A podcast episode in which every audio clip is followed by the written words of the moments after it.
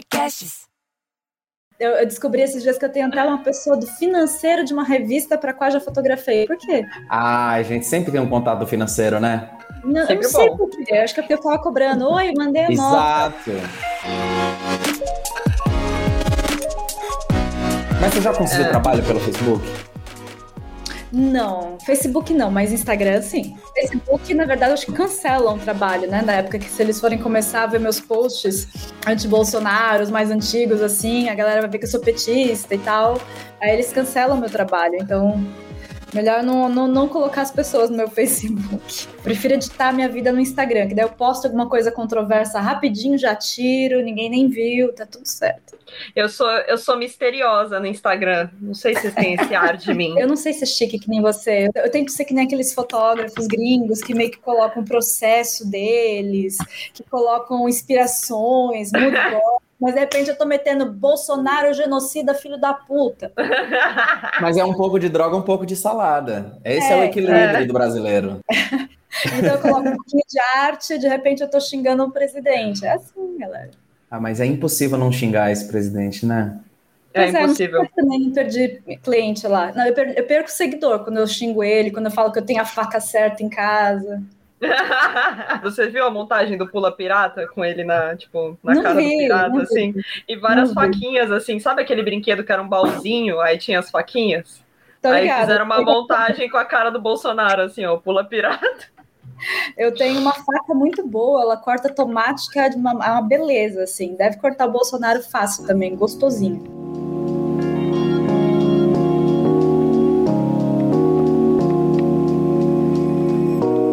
Quando eu começo a pensar na pandemia e junto a pensar junto com o Bolsonaro, assim, já. Não sei, começa a me dar ódio. Antes eu, não, eu respeitava as pessoas e, e, e, tipo, ah, beleza, não vou brigar com essa pessoa, né? Quis votar e tal. Mas, meu, hoje já não tá mais dando, não dá. Agora, tipo, eu falei, mano, não, vou parar de falar mesmo, vou- já discuto. Falo, é sério. Esses dias eu cheguei numa amiga minha e falei, é sério. Não, mas você você não vê noticiário? Ah, mas a Globo não sei o quê. Não, mas. Mano, vai em outros. Você não gosta da Globo? Tem, ó, tem a Record, tem vários. Gente, eu tenho saído andando, assim, tipo, sério, dá licença. Desculpa, tchau, sem condições. Eu acho que eu vi os seus stories, não sei se foi nesse fim de semana, que você foi correr, uma coisa assim, e tava o povo no- nos bares, tipo, comendo já, tendo brunches. Ah, eu ah, Acho fui- que foi. Você me segue? Olha eu indelicada. Eu, eu não Não, vamos, vamos consertar isso antes da gente começar, Rafa. Eu não gosto de não seguir pessoas com as quais eu já tive algum contato. Me desculpa. Me fala, como é que tá a Fib? A Fib tá bem? A FIB tá bem melhor, graças a Deus. Amanhã de manhã a gente tem veterinário, porque assim como tá faltando kit de intubação, tá faltando remédio para ela. Que é um remédio. ela Ela, é velha. Então ela tem uma artrose e o médico tinha passado umas aplicações de umas injeções. Só que assim, né? Meio de pandemia, a gente tá sem grana, sem job. Você fala, meu, eu não vou gastar mais de 500 reais de injeção com cachorro agora, que eu não tenho nem job pra né, bancar isso. Aí os jobs voltaram. O job voltou, fui correr atrás das injeções. As injeções estão em falta nos, nos hospitais veterinários, que nem Propofol, que nem os remédios, porque os remédios veterinários de cirurgia de cachorro estão sendo usados em seres humanos. É, se ela precisasse de uma cirurgia eletiva, eles não fariam. Porque eles não têm remédio. E o remédio dela que ela precisava, tal, que é um regenerador, osteoarticular e tal, isso já tá em falta. Esse é o Brasil, né, gente? Tá faltando remédio. E é com essa torta de climão que a gente começa mais um Moda Fora de Moda, não é mesmo, Juliana Bernardina, a futura jornalista desse país? A futura jornalista que vai falar disso nos jornais. Mas é, oi, gente, tudo bem? É, hoje a gente está começando mais um Moda Fora de Moda. Nós estamos com a Larissa Felsen. Ela fotografa moda há o que, 11 anos, né, amiga? Profissionalmente, eu fotografo é, há 11 anos, né? Desde que eu me mudei para essa cidade, para São Paulo. Mas na minha vida eu já fotografo aí há 17. Quem fizer a soma, eu não vou ser amiga dessa pessoa. eu já fotografo há 17 anos, assim, o ato de fotografar em si. E eu venho, assim, de uma cepa né, já que fala tá no meio desse vírus e tal, eu vim de uma cepa de fotógrafos famosinhos da internet, a maioria garotas, que eram famosas no Flickr, no DeviantArt, lá no iníciozinho de 2000, dos anos 2000, assim. Parem de fazer a conta de quantos anos eu tenho. Ali a gente fazia aquela, aquele, aquela possibilidade, né, aquele experimento, é, sem ter um cliente, então a gente tinha aquela liberdade criativa, foi a fotografia digital que possibilitou eu estar aqui hoje, né? Porque, né, filme sempre foi muito inacessível. Então, filme hoje para mim não dá para falar sou uma fotógrafa de filme artística, porque o filme realmente para mim naquela época que eu comecei era inalcançável, carésimo. Então, eu, eu nasci, a minha carreira nasceu junto com a fotografia digital, com as câmeras de 3.2 megapixels, sim. Cybershot. Cybershot, inclusive, foi uma das primeiras câmeras que eu usei e que eu chamava minhas amigas para serem minhas modelas. É, e a gente explorava uns conceitos, assim, já tudo meio que encaminhado para moda, mas lógico, né? Eu estava no interior de São Paulo nessa época, então é, as coisas não eram bem moda, como a gente conhece hoje. Mas era um ensaio já para os editoriais, que hoje né, eu clico para as campanhas. Você é de que cidade? Eu sou de Atibaia. É uma horinha daqui. Eu falo interior, mas é assim, um pulo, né? Tem bairro mais distante em São Paulo do que Atibaia. Meu, é mais fácil eu ir para Santos, São Vicente, do que ir pra, tipo, sei lá, pra ZL, em São Paulo. Atibaia num tempo bom, assim, tipo, uma, um, um dia sem, sem trânsito, você faz em 50 minutos. Nossa, é perto. Eu ia te falar que eu comprei uma câmera analógica. É uma Olympus Trip. Ela é simples. Ah, eu comprei também recentemente essa. A minha é vermelhinha, é uma gracinha. O Rafa viu, né, Rafa? Uma, uma pequenininha. Nossa, eu tô super o foda, empolgada. O foda tá achar filme, né? Porque agora que eu posso pagar o filme, não tem filme vindo pro Brasil, galera. Eu vi, inclusive, uma postagem de um cara que traz, assim, que ele vende, né? E a Kodak não tá mandando filme pro Brasil. Acho que esse papo vai ser uma coisa meio política, meio manifesta, não sei. Eu não, isso porque eu, não fui, eu ainda não levantei a bola de como Atibaia é uma cidade famosa. É? Flores e morangos. Ah, não. E o Queiroz. Exato. E. Oh. e os pedalinhos. E o sítio, pô. É. E o sítio. É que nem o Guarujá. O Guarujá tá super famoso agora também, né? Tem muitas coisas no Guarujá também. Atibaia também tem essas coisas. Você começou a fotografar esses ensaios com a sua cybershot, com as suas amigas modelas. Que mais que você fez lá? Porque a gente, começo de carreira, a gente faz de tudo. Ah, e sim. como foi o, o voo da beleza para vir para cá?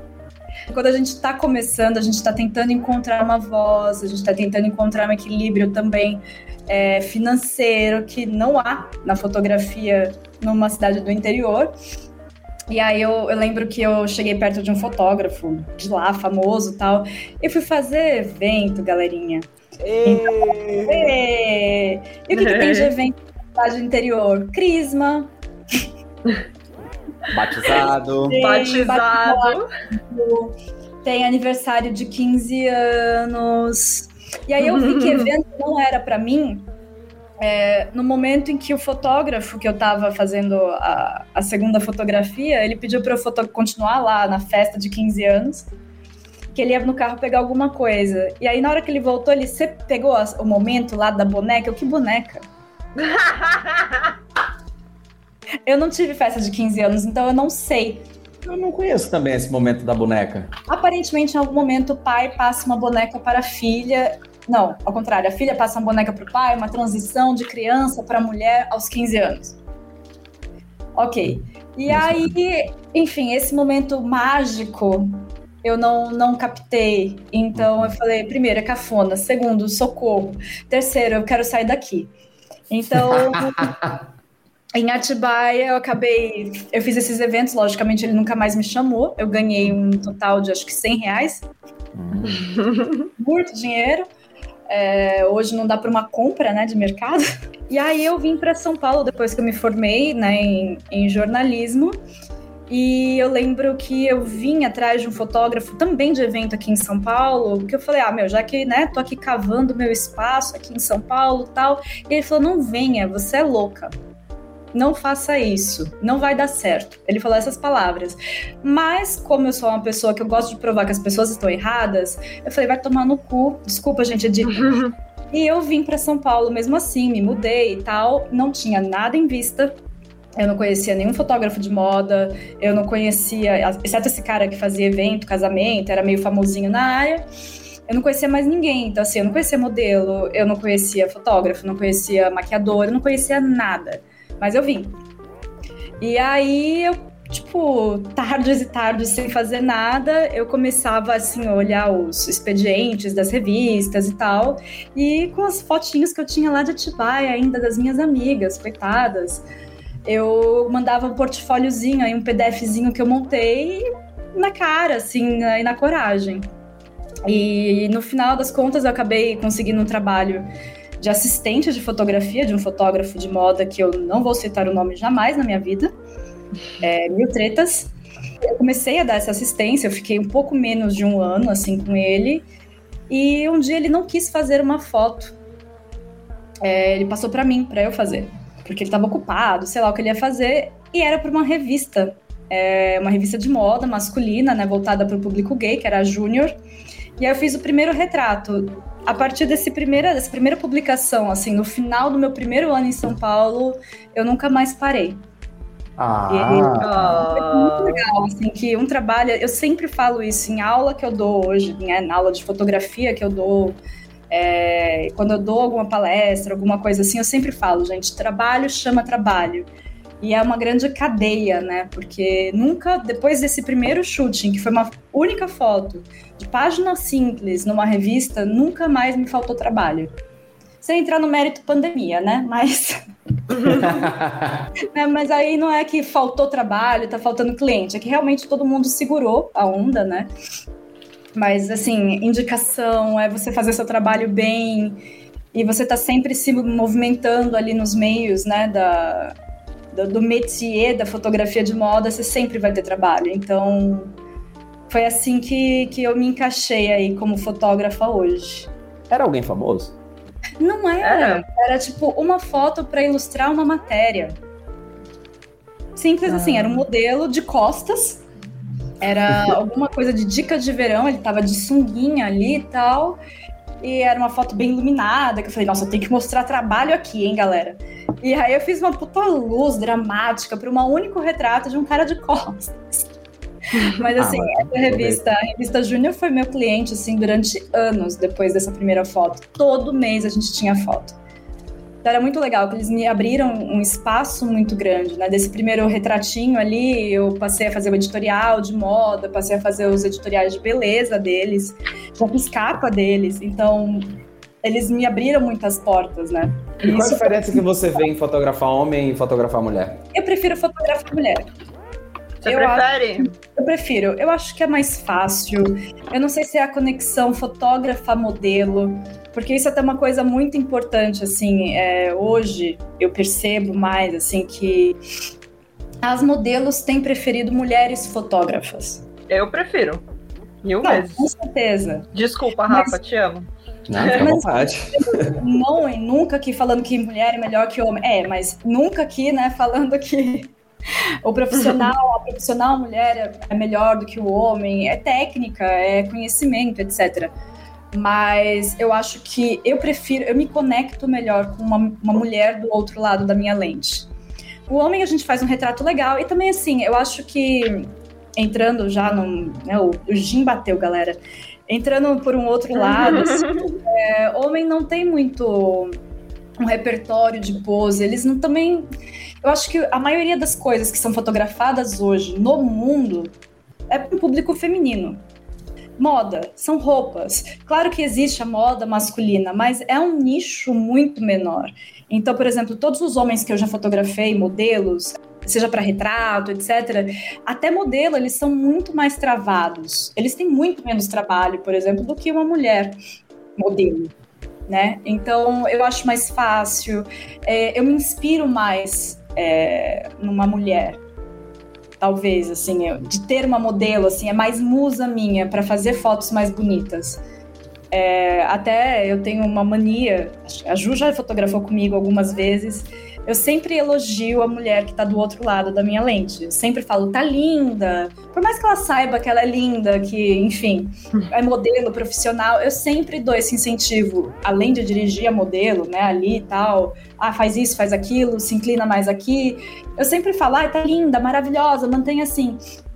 E é muito engraçado e um pouco frustrante que uma vez numa dessas, eu acho que era mulher, a esposa de, de um, de um videomaker, ela chegou nele, assim, e perguntou se eu era lésbica. Porque eu estava elogiando outra mulher. Porque as mulheres, para a sociedade, sempre tem que estar, tá, tipo, competindo entre elas, né? Disputa. Se elogia é lésbica. Exato. Não, é porque tem Vai um entender. interesse pessoal por trás. E, gente, pelo amor de Deus, eu, enquanto fotógrafa, não posso achar outra mulher bonita. Assim, sou hétero. É uma grande tristeza às vezes ser hétero. Agora eu, eu não posso elogiar uma outra mulher. E, e, não é falso, eu tô realmente falando que tá lindo. Se não tá lindo, eu tô frustrada, eu tô, eu tô ali lutando pela melhor foto possível. Mas quer dizer, eu não posso elogiar outra mulher, porque realmente criaram essa coisa de que mulher odeia mulher, que a gente tá sempre em disputa. São os pequenos machismos de, do, do dia a dia. É, e é bizarro porque eu lembro que quando eu comecei a minha carreira, uma das primeiras coisas que eu fiz foi backstage de semana de moda. E, porra, eu tinha o quê? Eu tinha meus 19 anos. Aí você via as meninas trocando de roupa, naquela correria, não sei o quê. E eu lembro. Eu lembro da primeira vez que eu entrei no backstage, eu vi as meninas, tipo, só de calcinha e tal. Mas naquele momento eu percebi que aquele era um ambiente totalmente dessexualizado, ou deveria ser dessexualizado. Existe, obviamente, um respeito, não vou ficar aqui, né, tipo, olhando. Não há necessidade de eu ficar olhando. Espera a pessoa se vestir, porque você não está aqui para fotografar a roupa, é um desfile de moda, né? Você está aqui uhum. para fotografar uma roupa. Então, eu acho que esse evento específico me ajudou muito a começar a desconstruir essa, essa imagem é uma imagem adolescente, né? De você achar que você vai estar num estúdio, você vai conhecer uma modelo e você tem que estar disponível sexualmente para essa pessoa ou tem que dar em cima dessa pessoa, né? Tipo, assim como você estava lá elogiando e aí você poderia estar elogiando porque achou bonita mesmo, mesmo que seja só uma técnica para uhum. a pessoa se soltar e tal. Eu vejo que ainda tem muita gente que fica travada nessa coisa do eu sou o fotógrafo, eu mando nesse, nesse ambiente aqui, Sim. e se tem um modelo, eu vou dar em cima. Então, uhum. mas é porque... necessidade disso. É, é, como eu posso dizer isso sem suar também aqui? Bom, mete qualquer... bronca, vai. Eu já trabalhei muitos backstage dessa vida também, foi uma das, outros, das minhas outras tarefas no início da minha carreira, que era fotografar quando as revistas ainda tinham é, cachê, né, para tanto, fotografava os uhum. backstages dos editoriais das revistas. Não era nem vídeo, era foto mesmo dos backstages que eles publicavam na carta do editor e tal. E assim, muitas e muitas vezes, como eu circulava por vários meios ali, quantas histórias eu não ouvi de fotógrafos assediadores, fotógrafos que se tornaram fotógrafos para ver mulher pelada Hum. Quer dizer, e a gente já tá no ali já é século XXI, galera. A gente ainda tá nessa, é, nessa história estereotipada de fotógrafo quer ver mulher pelada e tá ali para pegar a mulher, etc. E, e, essa é uma história tão forte assim, é, e é tão prevalente, e de fato existe, né? Muitos homens que se tornaram fotógrafos pela disponibilidade de mulheres.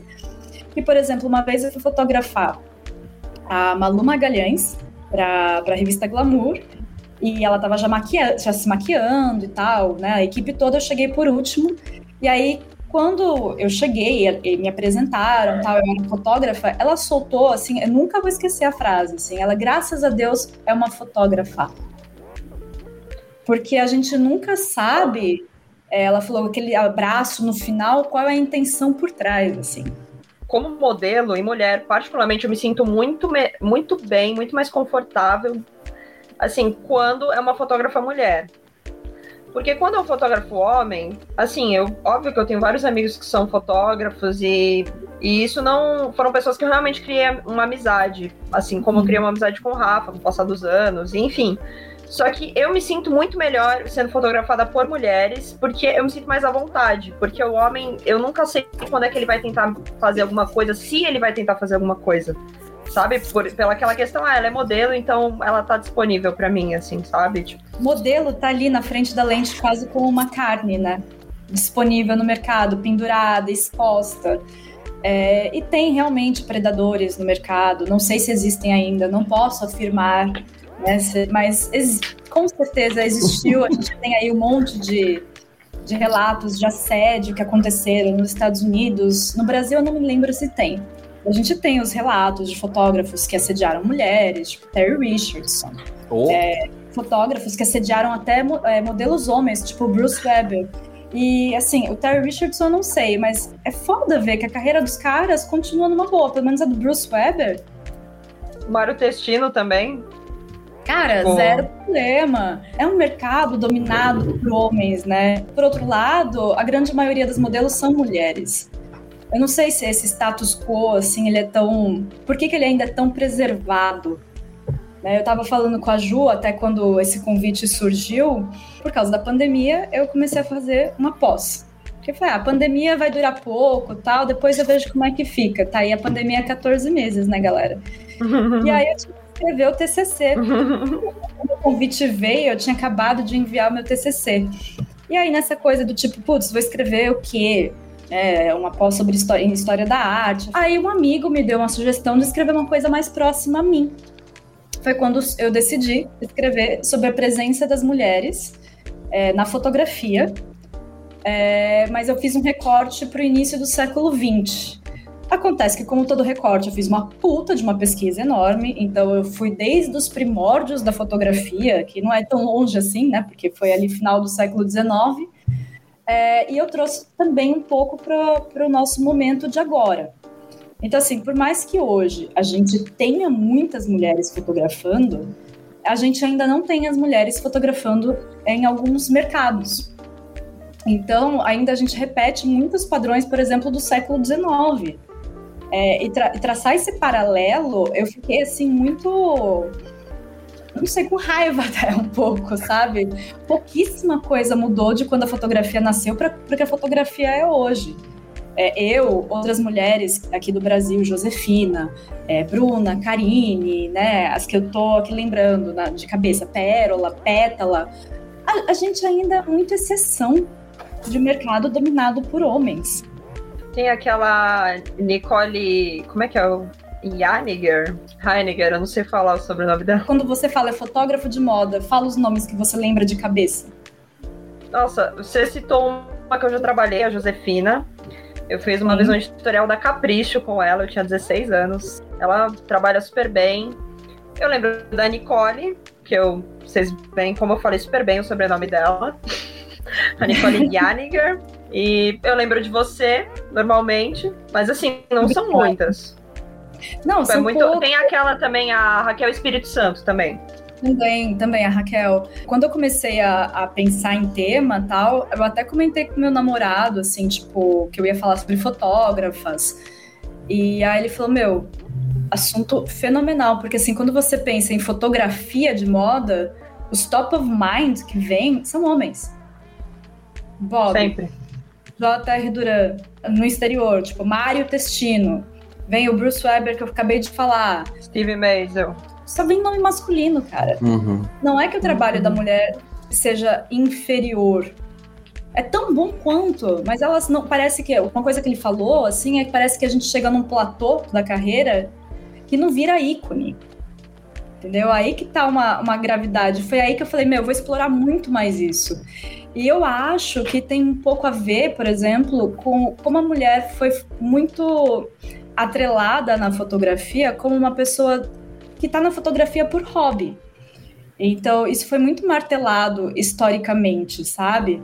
É, lá no século XIX, quando a fotografia foi inserida tal, os equipamentos eram muito pesados, eles eram muito técnicos, todo o processo. Então, quem dominava essas, essas técnicas eram homens. E aí, quando a Kodak trouxe, fez câmeras menores tal, eles colocaram a Kodak Girl, que é um ícone é, famosinho, assim, que se instalou durante centenas de anos, assim, desde o final do século XIX até mais ou menos os anos 20, 30, a Kodak tinha a Kodak Girl, que era uma garota propaganda, e ela sempre acompanhou ali a moda de cada década, cada ano que ela era é, usada e tal, mostrando a câmera nova, cada vez menor. E era sempre uma mulher descompromissada, muito feliz, segurando a câmera e tal. Isso consolidou muito a imagem é, da fotógrafa, não como profissional, mas como hobbyista, né? Uma pessoa que está na fotografia por hobby. Por exemplo, a fotografia, nessa minha pesquisa, por exemplo, eu descobri que a fotografia para as mulheres inglesas do século XIX era um hobby, tipo, um hobby de mulher rica. Eu não tenho nada para fazer, vou pegar essa câmera e eu vou fotografar aqui as, as coisinhas que eu. Minhas filhas, que nem. Tem uma, uma fotógrafa que hoje, assim, ela não é famosa porque todas as fotógrafas que eu acabei pesquisando é, para o meu trabalho, elas aparecem muito mais quando você tem um livro especializado em fotografia por mulheres. Acho que é Lady Howard ela era uma robista, ela pegava as filhas dela, neta, etc., sobrinhas, e ela posava elas como essas primeiras modelos vitorianas e tal. E tinha uma comunicaçãozinha ali de um conceito, sabe? Uma moda e tal. Mas era isso, ela não fazia profissionalmente. É, Para a mulher era muito vetado é, o trabalho profissional. Era tipo, você pode fotografar aqui sua família, fotografa suas filhas, fotografa as prantinhas. Mas ser fotógrafo profissional é só na ocasião da morte do marido que é o dono do estúdio. E daí você pode fotografar, mas para mulher ainda assim era vetado muitos temas. Imagina uma mulher fotografar um nu. Não, gente. Uma mulher não pode ficar com um homem nua, outra mulher nua num, num, num estúdio. Então, ainda assim, é, tinham muitos temas que eram vetados. Tinha, inclusive, foi na virada para o século XX, por exemplo, que começou a se falar é, na fotografia como um trabalho para mulheres. Foi assim, no início do século XX, com todo o movimento sufragista, né, uma coisa mais de emancipação feminina, os movimentos feministas, que aí começaram já alguns movimentos em direção a, olha, fotografia pode ser um trabalho feminino. Né? E mesmo assim, por exemplo, para mulheres, o ideal para elas era fotografar criança, é, outras mulheres, retratos de mulheres, é, coisas que assim são inofensivas, né? Então, fotografar arquitetura, talvez um pouco da ausência da mulher hoje vem muito historicamente dessa ideia que a mulher era por hobby, era por passatempo. Me peguei agora no que você falou nessa questão de também como é que é a evolução da presença da mulher, especificamente no ambiente de fotografia, mas como num geral, né? Uhum. O que você está falando, na verdade, é só mais um eco de tudo que aconteceu no mercado de trabalho como um todo no século XX. É, se você pensar que os direitos das mulheres, tipo, foi, foi um dia desse, né? É, a presença das mulheres no mercado de, de fotografia e de moda ainda faz até, faz até algum sentido ser pouco baseado nesse contexto histórico. Mas eu também Sim. me preocupo do porquê que ainda há tantos entraves e é tão difícil de você ver boas boas fotógrafas ganhando esse destaque que algum outro bom fotógrafo recebe com uma certa facilidade. Exato. Eu tenho a minha resposta pessoal, é. minha unpopular opinion, né, que, que esse ambiente, principalmente um ambiente de moda muito fechado, e eu vejo um troca de interesses e de favores. Do, de quem está na editoria quer colocar aquela pessoa porque quer ter aquela pessoa perto e não aquele profissional perto. Eu acho que ainda existe sim muito um ranço da sociedade, a sociedade machista e paternalista, porque, por exemplo, eu vivi na pele isso. Eu, por muito tempo, hoje em dia, a minha preferência por assistentes é mulher. Se a gente tem um apagão histórico de profissionais mulheres, então eu vou dar a oportunidade de uma outra mulher aprender comigo e no futuro ela ser mais uma uhum. profissional. Então, assim, preencher esse espaço com mais mulheres, até que seja normal e equivalente. É, então, assim, mas por muito tempo os meus assistentes eram homens. Até pela questão de força física, uma coisa aí. Talvez até eu já tenha me encaixado nesse padrão machista e, e paternalista, né? O homem tem força física. Mentira, porque minha assistente hoje, meu querido, aquela mulher, ela carrega uns pesos que eu falo, caramba. Mas enfim, voltando, é, logo no início, assim, mais do início da minha carreira, eu tinha assist um assistente mais fixo e ele era um rapaz. E eu fui fazer, eu tava muito feliz, eu fui fazer um editorial para uma dessas revistas que na época ali no início de 2000 e pouquinho, no início dos 2010 ali, 2011, 2012, era muito mais famosinha, tipo as, as, as revistas do shopping, revista de loja de grande marca, etc. E eu fui fazer, era uma mansão, eu tava com uma, eu lembro que eu tava muito feliz porque era uma equipe assim que você fala, meu, puta galera super experiente da moda nos 90 e tal, e me escolheram. Até então, meu nome estava no call sheet como fotógrafa. Mas uma das diretoras ali da revista, assim que eu cheguei e tal, meu assistente estava carregando todos os pesos, todas as 50 mil malas, hum. ela parou e ela se referiu a ele como fotógrafo. Então, ela chegou para ele na eu estava do lado, do lado dele, e hum. ela chegou na caruda e falou: "O que você está pensando em fazer de luz?" Para ele, ela não olhou para mim. Ela sequer olhou para minha cara. E meu nome estava no call sheet como fotógrafa. Todo mundo recebe o call sheet. E aí ela, ela conversou com ele e, e, ele ficou me olhando assim, aquela cara justa, aquela saia justa do tipo, mas o que, que eu falo agora? então ele ficou sem graça e eu fiquei com ódio. E para pegar ódio, nossa, eu sou rapidinha, né? Uhum. Então eu fiquei observando, eu, fiquei, eu dei um tempinho, eu falei, vamos ver como essa, como essa cena se desenrola. Ah. Então ela, ela começou a fazer mais perguntas técnicas. Não, porque eu pensei, já estava na locação. Então eu pensei da gente, de repente, os dois primeiros looks, a gente fotografa aqui ao redor da piscina e eu ali, quieta, do lado dele, assim. Aí mais para trás, não sei o que tal. E aí ela não deixava ele falar. Aí eu só falei para ela, então, eu sou a fotógrafa. Ela, ai, me desculpa, é que o fotógrafo é sempre homem, né? Hum. Eu juro. Assim, eu fiquei assim um tempão olhando, eu fiquei tipo, eu não acredito. Eu não acredito que para ser fotógrafa eu primeiro tinha que ter um pênis. eu não sabia que era o job requirement disso. Isso me corroeu por dias, por meses e tal. E isso veio muito forte agora quando eu tava fazendo essa pesquisa. Eu falei, meu, tem que ter um motivo, eu quero saber qual é, eu quero chegar no, no, na problemática, sabe? Foi uma mulher que agiu assim com você. Uhum. Tipo, isso que é o mais maluco de tudo, sabe? E é um mercado extremamente machista. Fazendo o um link com o episódio que a gente gravou com a Virginia Barbosa, a gente falou sobre a presença dos, de muito mais maquiadores do que maquiadoras uhum. no mercado. Sim. E é um produto que a maioria dos consumidores também são mulheres, estética, né, no geral. Então, gente, que loucura, né? Tipo, como, como é um mercado machista, né? Mesmo sendo um mercado que maior número de consumidores sejam mulheres. É, é loucura isso para mim. Nessas minhas pesquisas, eu acabei encontrando é, um TED Talk de uma fotógrafa atual, ela chama Jill Greenberg, e ela fez um levantamento ainda maior. Inclusive, ela criou um tipo um site que é um database para mulheres que, que são da fotografia comercial, fotografia publicitária, que chama Already Made, então, ela realmente só aceita mulheres é, para se cadastrarem e fazer uma ponte com possíveis clientes, né? Mas antes desse site, ela deu esse TED Talk numa, numa universidade e que ela fala sobre The Female Lens. Só que ela traz dados super atuais que você fala, gente, eu não tô acreditando. É o que você falou, o mercado de consumo é para mulheres. 81% dessa parcela do mercado é para mulheres. São as mulheres que decidem o que comprar, né? Ainda mais preocupante é que quem está do outro lado, tomando a decisão de quem contratar, são mulheres também.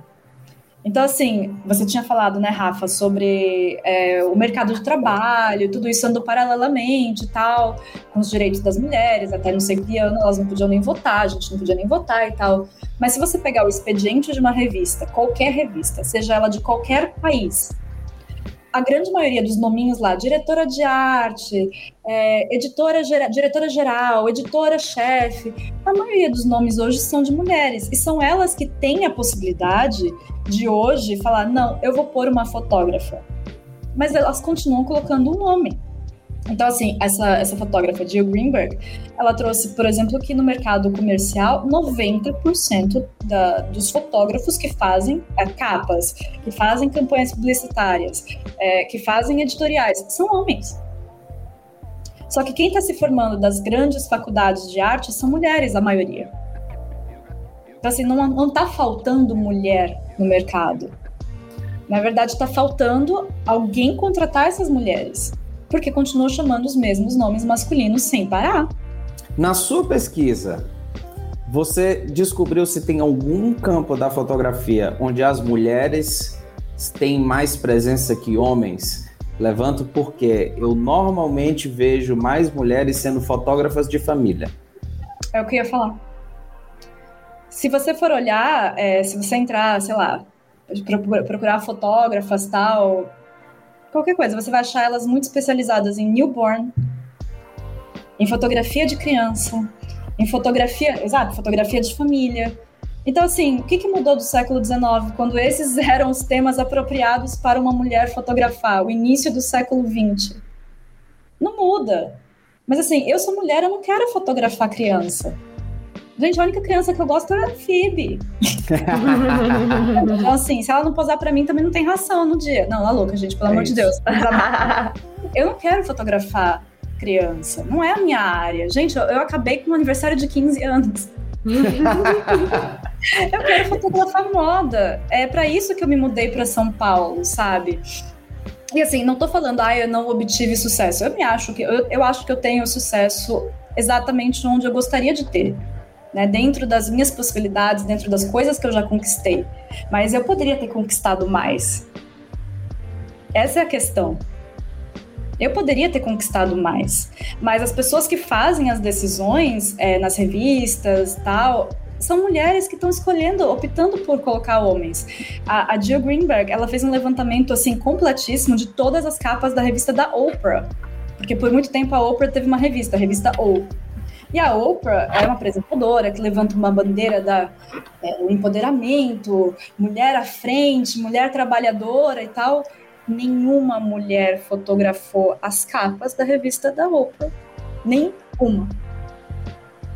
Por que que então ali não teve alguém no board diretivo dessa revista já que a gente trabalha emancipando, empoderando mulheres, por que a gente não contrata mulheres? Nenhuma capa foi fotografada por uma mulher. É uma coisa que, que tá na raiz, né? Tipo, Exato. se você olhar, antigamente eram mulheres que só fotografavam famílias, né? Uhum. Tipo, o único mercado que tinha para as mulheres na fotografia era fotografar famílias. Família. Aí parece que continua do mesmo jeito, tipo, 100 anos depois, tipo, o que tá acontecendo? Quase 200 anos depois, sabe? É. É, e aí, quando você tem uma grande fotógrafa a gente não pode negar o tamanho e a importância da Anne Leibovitz para fotografia de moda. A gente não pode negar. O que que acontece? Há algum tempo atrás, eu comprei, quando o dólar era barato, eu comprei o Masterclass da uhum. Anne Leibovitz. Foi um pouquinho decepcionante, porque eu esperava ter aulão mesmo com ela, entendeu? Mas tudo bem, ela dava assignments tal, que ela mesma lia e etc. Era, foi um pouco emocionante ela corrigir alguma coisa sua, que você fala, meu Deus, a Amy leu o que eu escrevi. teve um dia que eu postei um desses vídeos exclusivos, né, de quem tem, quem tem acesso ao Masterclass, quem comprou tal, eu coloquei no meu Instagram. Assim, tiveram a coragem de vir falar, tipo, e eu, sei lá, falei, putz, que legal, Masterclass da puta fotógrafa Anne Leibovitz. Tiveram a coragem, a pachorra de vir falar, nossa, mas ela é super cretina. Cretina? Cretina? Ela trata mal os assistentes, ela é uma pessoa horrorosa, o que sempre fazem para destruir uma mulher profissional que chega num topo. Tá? Eu posso falar para vocês de vários homens super cretinos também que tratam muito mal o assistente e tratam muito mal outras pessoas do, do redor. Ninguém levanta isso deles, continuam o quê? Incensando a genialidade dele. Mas não, a Anne Leibovitz, todo mundo vamos não falar da genialidade de uma mulher que conseguiu chegar num topo da fotografia. A gente vai falar que ela é cretina. Que ela é uma pessoa escrota, que ela trata mal as pessoas. Traçando um paralelo, a gente teve uma mulher que chegou à presidência da República. O que que falam mal dela? Né? Então, assim, ela também é chamada de uma pessoa cretina etc. Então, assim, quando a mulher chega no topo, as pessoas acham coisas, sim, para desmoralizar essa mulher.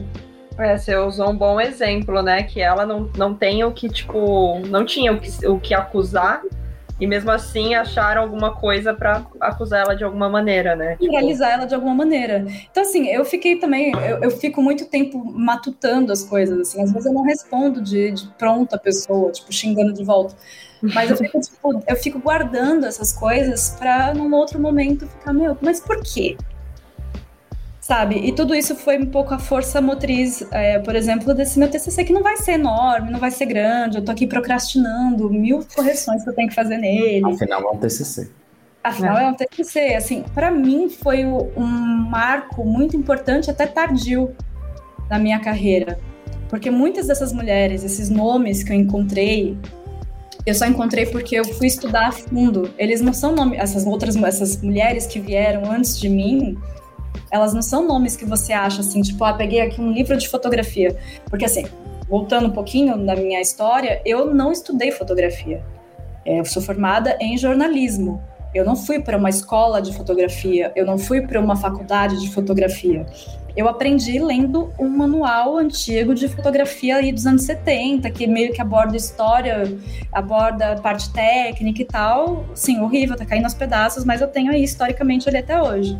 Ele não tem um nome de mulher e ele traz referências de, de fotógrafos, né, de várias áreas e tal. É, depois, mais para frente, eu ganhei um livro de fotografia, tipo aqueles livros que tem do, do cinema e tal. Sim, mulher, o nome de mulher naquele, nesse livro é rodapé. E aí foi a partir desse trabalho que eu descobri, por exemplo, as primeiras fotógrafas de moda. Tipo, o Helmut Newton, que é um grande ícone. Ele saiu do estúdio de uma fotógrafa em Berlim que morreu na Segunda Guerra Mundial, a Iva. Então, assim, ninguém sabe disso. Como é que o ícone surgiu? Foda-se, ícone. Mas o ícone saiu de uma mulher que foi tão importante que ensinou todo o métier para ele. Então, eu trouxe, eu, eu tentei, né? Tô tentando resgatar essa memória.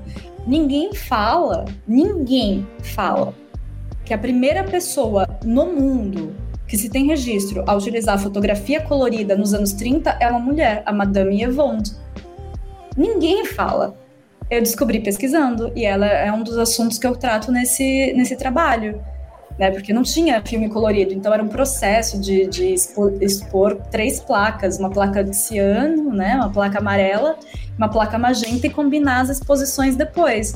Mas era ela quem fazia fotografia colorida, não era nenhum homem. Ela que descobriu a técnica e trabalhou com o fabricante dessas placas para aperfeiçoar né, o, o, a cor, e era ela que trabalhava com isso. Ela, inclusive, caruda, do jeito que meio que Falei, gente, será que eu sou reencarnação? A louca.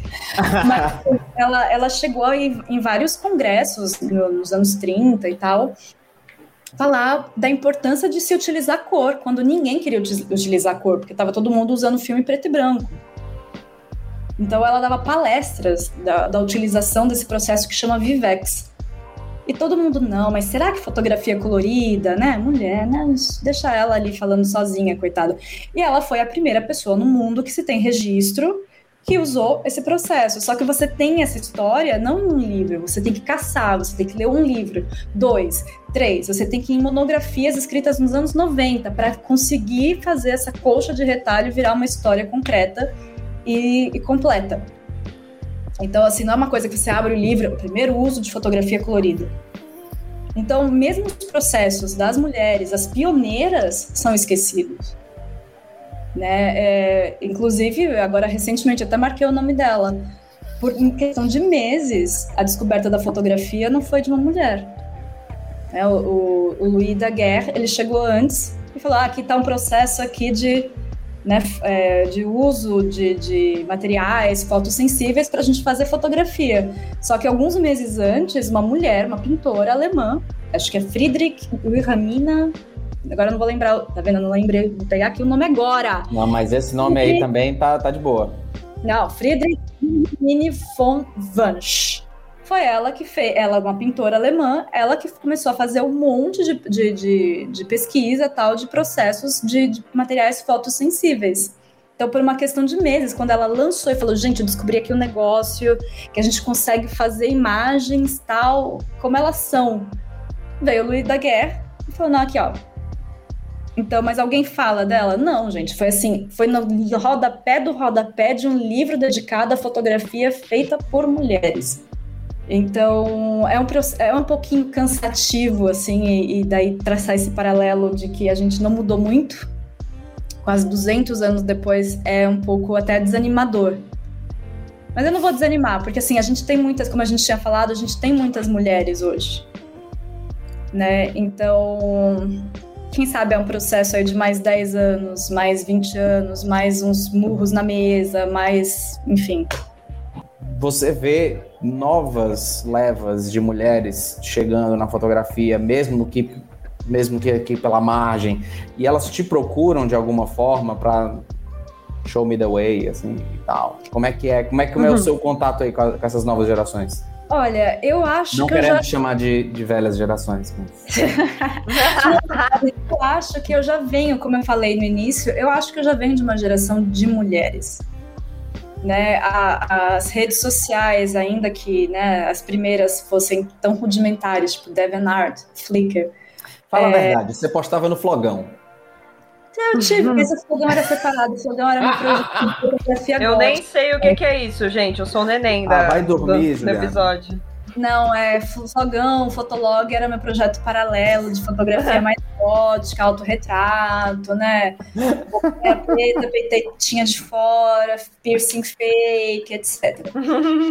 Mas, é, assim, vendo o movimento do qual eu participei é, nas primeiras redes sociais ainda, super incipientes e tal, a grande maioria dessas fotógrafas com quem eu tinha esse contato, essa busca, eram mulheres, e hoje eu vejo elas muito bem em carreiras. É, lógico que a maioria era gringa, né? Porque o Brasil era sempre foi um pouquinho mais na rabeira de, da, de um pouco de tudo. É, mas eu vejo essas mulheres com as quais eu tinha contato e elas permaneceram na fotografia.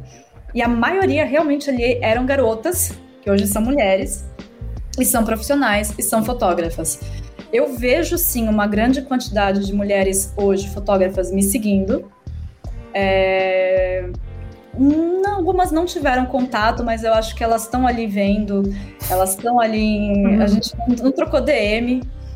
É, quem troca muito DM comigo são as maquiadoras. Engraçado, uhum. que estão começando. Né? Elas têm muita maquiadora que começa a falar comigo uh, querendo dica de como começar e tal. Ainda depois de uma palestra que eu dei algumas umas duas semanas atrás para o pessoal de jornalismo da FMU, para a Semana de Jornalismo, teve alguns contatos de meninas que querem, né, mulheres que já querem ser fotógrafas e tal, sim. É, e meu, minha dica sempre é ser cara de pau. Não tem outra forma de viver nesse mundo quando você é mulher. Quando na verdade você é brasileiro também um pouco. Quando você é mulher e brasileira, tem que ser um pouquinho a mais. Mas eu vejo sim o movimento de ter mais mulheres. E cada vez mais. Então, por isso que eu dou hoje preferência por ter assistentes mulheres. Eu quero passar para frente o que eu sei. E você consegue pensar numa solução, tipo, de melhora? Tipo, de ter mais uma forma que um caminho pra, para ter mais mulheres no mercado de moda, na fotografia, na maquiagem? Qual solução você tipo pensaria para isso? Eu vou mexer numa ferida aqui, eu vou colocar o dedinho nessa colmeia de abelha furiosa aqui, é parar de ser hipócrita e chamar a equipe só totalmente femininas quando é março, o mês ah. da mulher. Porque eu cansei de receber pedido de revista, tal, não sei o quê, tralalá, porque vai ser março, né? Então a gente tem que fazer essa média e essa hipocrisia de ter a fotógrafa, a maquiadora, a figurinista, né? Então, muitas. É, é até cansativo você pegar uma revista no mês de março e você falar, nossa, só tem mulher aqui. Ai, por que será? Porque é uma puta de hipocrisia de que é o mês da mulher, então a gente vai contratar só mulheres essa edição inteira. Mas daí vira abril. Já bota pega... tudo de homem de novo. Não, tem homem de novo. Teve um mês muito, muito, muito, muito antes de qualquer pesquisa minha, muito antes de qualquer coisa minha, de qualquer questionamento meu, de pegar uma revista aleatoríssima tá? Eu nem vou falar o nome do título, foi aleatório. E olhar que só tem nome de homem como assinando como fotógrafo. E logicamente, até pela já pelo podcast que vocês gravaram com a, com a Virgínia, com a Vi, que é a minha sócia, é, só tem nome de homem maquiador também. Então eles pegam um mês aí emblemático, que é um mês emblemático porque muitas mulheres morreram queimadas no único dia numa fábrica, né, de costura, porque mulheres morreram. Então a gente vai aqui colocar só mulher nessa edição. Então, é uma hipocrisia. Ninguém pensa a longo prazo. Olha, eu sei que no Brasil hoje, se você pensar mais de dois segundos, você morre com raiva. Tem alguma vez que, que você percebeu uma preocupação legítima da, da empresa de tentar balancear equipes? Você sente alguma diferença nesse sentido?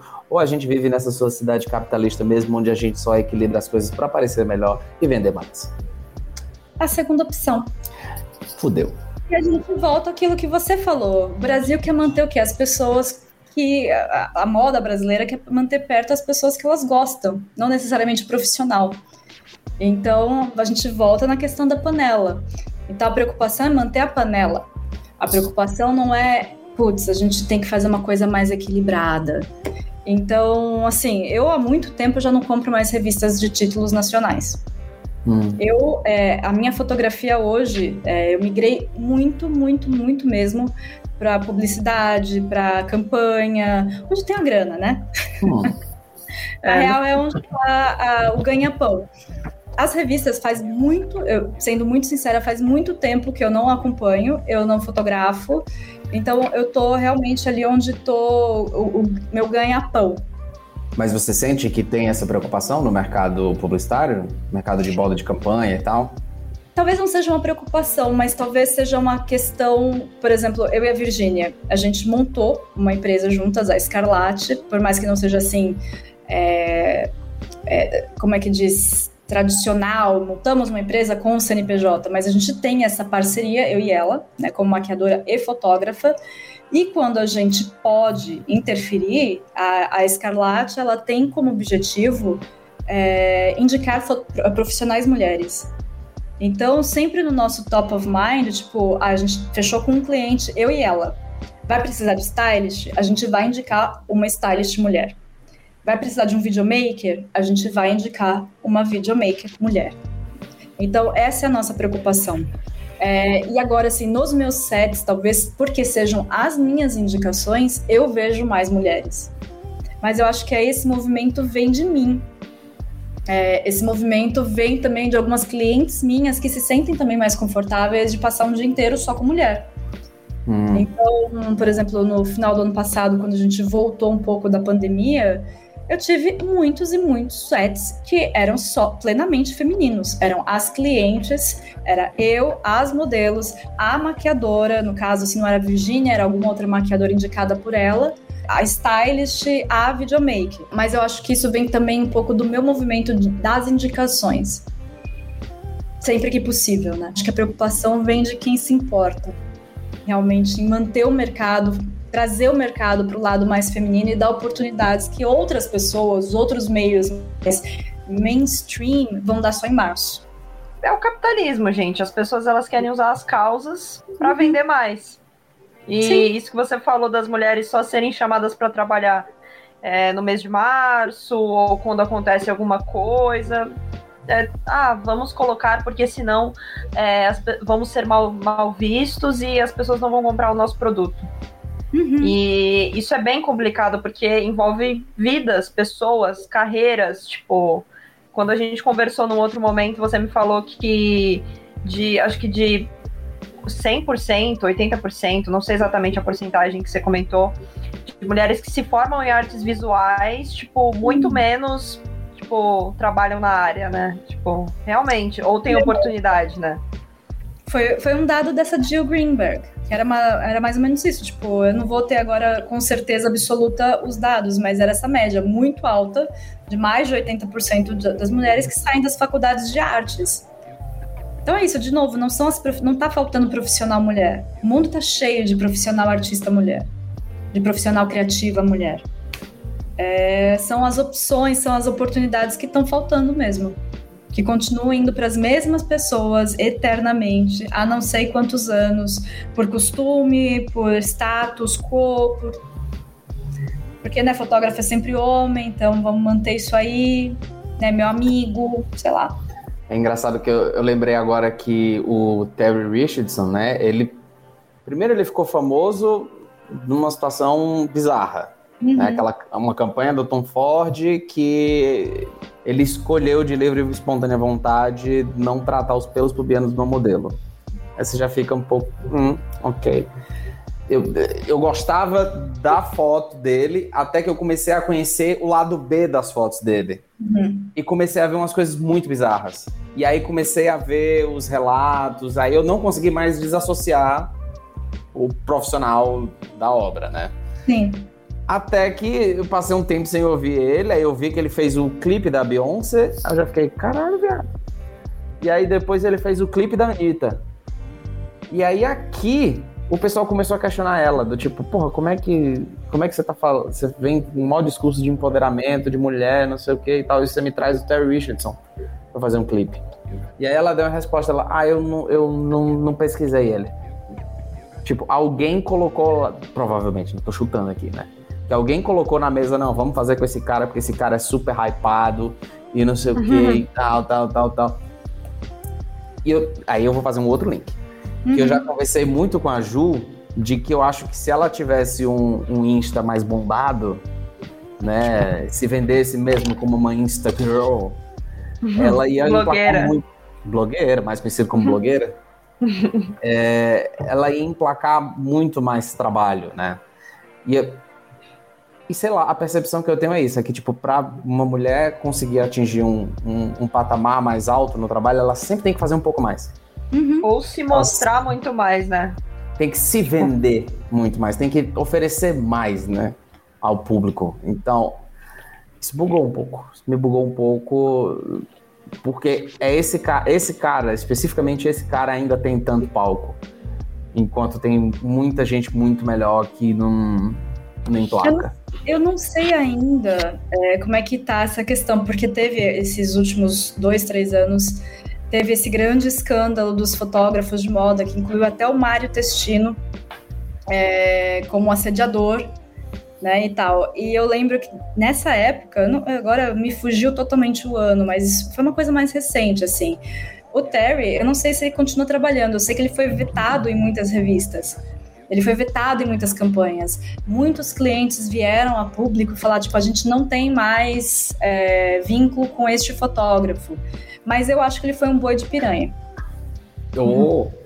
Ele foi o boi de piranha. Eu não sei se ele continua trabalhando, porque ele meio que sumiu, assim. Eu, pelo menos, nunca mais ouvi o nome dele, graças a Deus também. Porque, sim, ele é uma pessoa escrotíssima. É... Eu nunca mais ouvi usarem para mim como referência, ah, vamos fazer a luz do Terry, porque por muito tempo eu ouvia isso. Ah, qual é a ref de luz? A ref de luz é a luz do Terry. Faz muito tempo que eu não ouço mais o nome dele desde esse dessa último grande escândalo. Eu, eu, só por curiosidade joguei o nome dele no Google. As últimas referências a ele são 2017. São 2017, né? Mas ele foi o grande boi de piranha, porque teve outros nomes, como eu citei lá no início, Bruce Weber. Mas o Bruce Weber, ele continua trabalhando numa boa. O capitalismo, né, gente? Todas as marcas vão lá, falam a gente não tem mais contrato com esse cara, as revistas falam que não vão mais fotografar com ele, acabou, acabou. Mas os outros, ah, mas é que, né, a gente não pode perder todos os bons de uma vez. Né, e dar uhum. chance para pessoas que realmente têm talento e querem e não vão assediar os modelos quando o Bolsonaro começou a ter umas, umas atitudes mais, mais ditatoriais, de censura e tudo mais, eu não lembro quem foi o comentarista político que falou que o medo dele não era o Bolsonaro.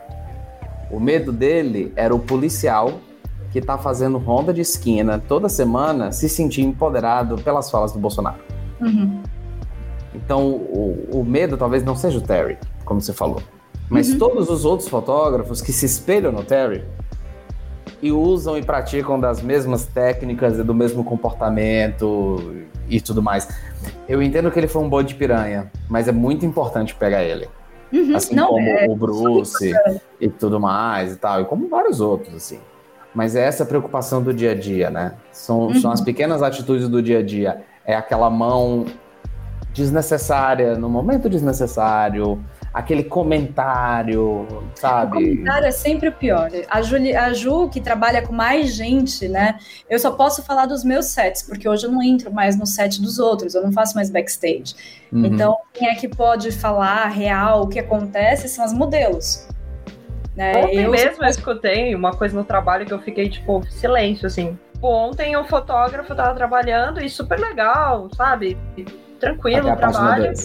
Até a página 2 que eu fui fazer, tipo, fui usar um. Eu até postei uma foto usando esse vestido no, no, no Instagram agora há pouco. Que é um vestido blazer, assim, sabe? E aí ele falou: Ah, bem que você podia abrir, né? E toda hora que eu ia fazer. E foram vários vestidos dessa cor.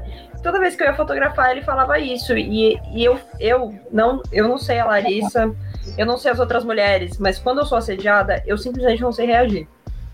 Porque você tá ali trabalhando, é uma coisa super profissional, você fala, mano, é sério isso, na frente de todas as outras pessoas.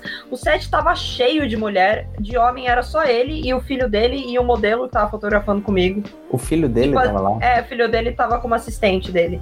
Então, assim, gente, é realmente muito desagradável. E teve uma foto que eu super gostei, mas que eu falei, meu, será que. E será que eu peço, tipo, para ele? Será que ele vai dar em cima de mim no, no chat do Instagram?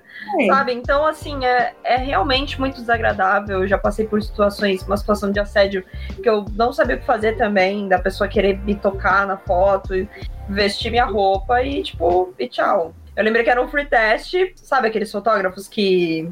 Ah, então vamos fazer agora sem isso, vamos fazer sem aquilo. Uhum. E quando você vai ver, você tá numa puta situação tá falando português. É, tá pelada. Você fala, mano. feminina, empoderada, nua.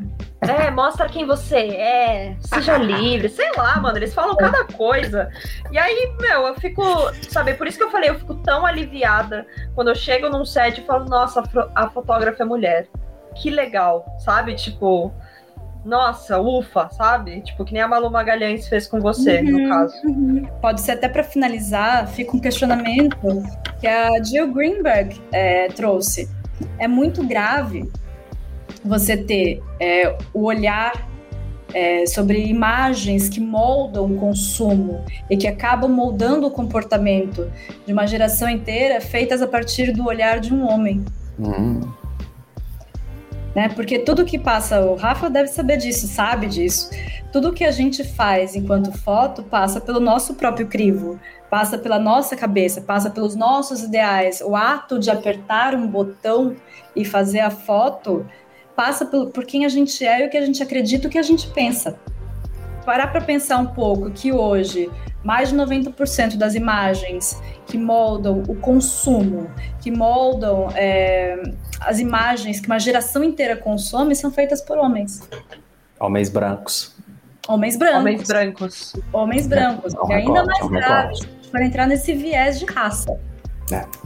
E é muito necessária a mudança, porque a gente está falando, no final das contas, a gente está falando de bens de consumo femininos, passando pelo olhar de homens, né? Com a ideologia que aquele homem que está fotografando tem.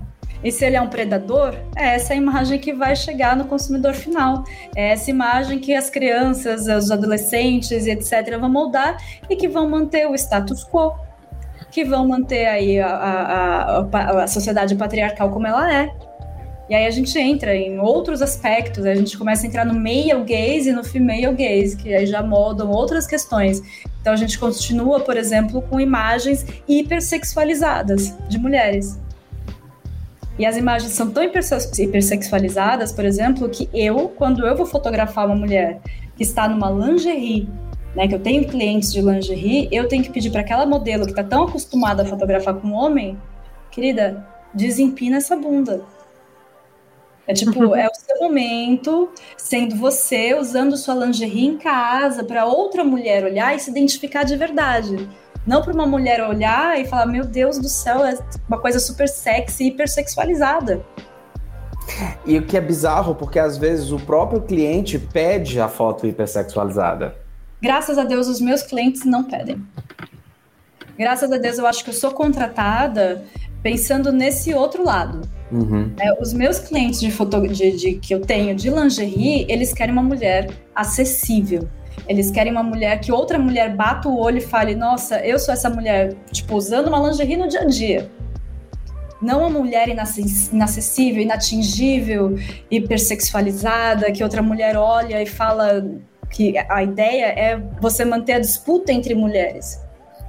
Então, assim, graças a Deus, acho que eu sou contratada pelos meus clientes hoje para trazer esse outro olhar mais feminino é, e menos sexualizado para outra mulher. Então, é muito comum nas minha, no meu set de falar para a menina não ser teatral. De falar para a menina, querida, baixa essa sobrancelha, você não está seduzindo ninguém. Esse bumbum aí, abaixa ele. Mais, mais tranquila, mais cool, mais solta. Então não é porque ela tá deitada no sofá que é para ela deitar no sofá como se ela fosse se oferecendo ao olhar masculino. Não. Deitar no sofá, cheguei do trabalho, eu vou ver Netflix. né? Então, assim, eu tenho que desconstruir uma modelo que está acostumada a outra direção, que é a direção do homem que quer ver essa mulher montada e sexualizada e pronta para ele, não para ela mesma. E é um produto que é ela que usa. Bom, gente, esse foi mais um episódio do Moda Fora de Moda. Foi um prazer gravar com você, amiga. Eu chamo de amiga porque nós somos amigas, para quem não percebeu até agora. Há anos. Assim como eu sou amiga do Rafa, ao mesmo tempo, eu tava né? esperando esse convite. Eu tava assim, vai ter um dia que a Ju vai me chamar. É o mesmo tempo, nossa. Tipo, o tempo que eu conheço o Rafa é o tempo que eu te conheço. Não, é, a gente tem bastante tempo, a gente já fez muito trabalho juntas. Ai, amiga, muito bom gravar com você. O adorei, tema que, assim, que você adorei. trouxe, magnífico, necessário, porque é um uhum. tema triste, mas. É... Triste, porém, Fiquei é muito feliz. Fiquei muito feliz de você ter topado. Eu tô muito feliz de estar aqui com vocês. Ô, Ju, me corrija se eu estiver errado. A, a, sua foto favorita sua foi ela que fez, não foi? Sim. Ai, que puxa saco! Foi um tutorial de beleza com a Virginia Barbosa fazendo a maquiagem. Eu sei exatamente que fotos são essas.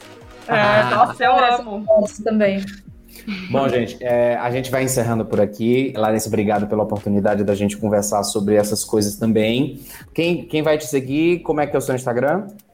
Meu Instagram, meu nome é Larissa Felsen. Então sigam a Larissa, acompanhem o trabalho dela e de mais outras grandes fotógrafas que a gente comentou aqui, tanto as gringas como as daqui. Fortaleça o movimento das meninas que querem aprender a, a fotografar. Meninas não, mulheres. As mulheres Mulher. que querem aprender a fotografar. É, acompanha a gente também aí, né?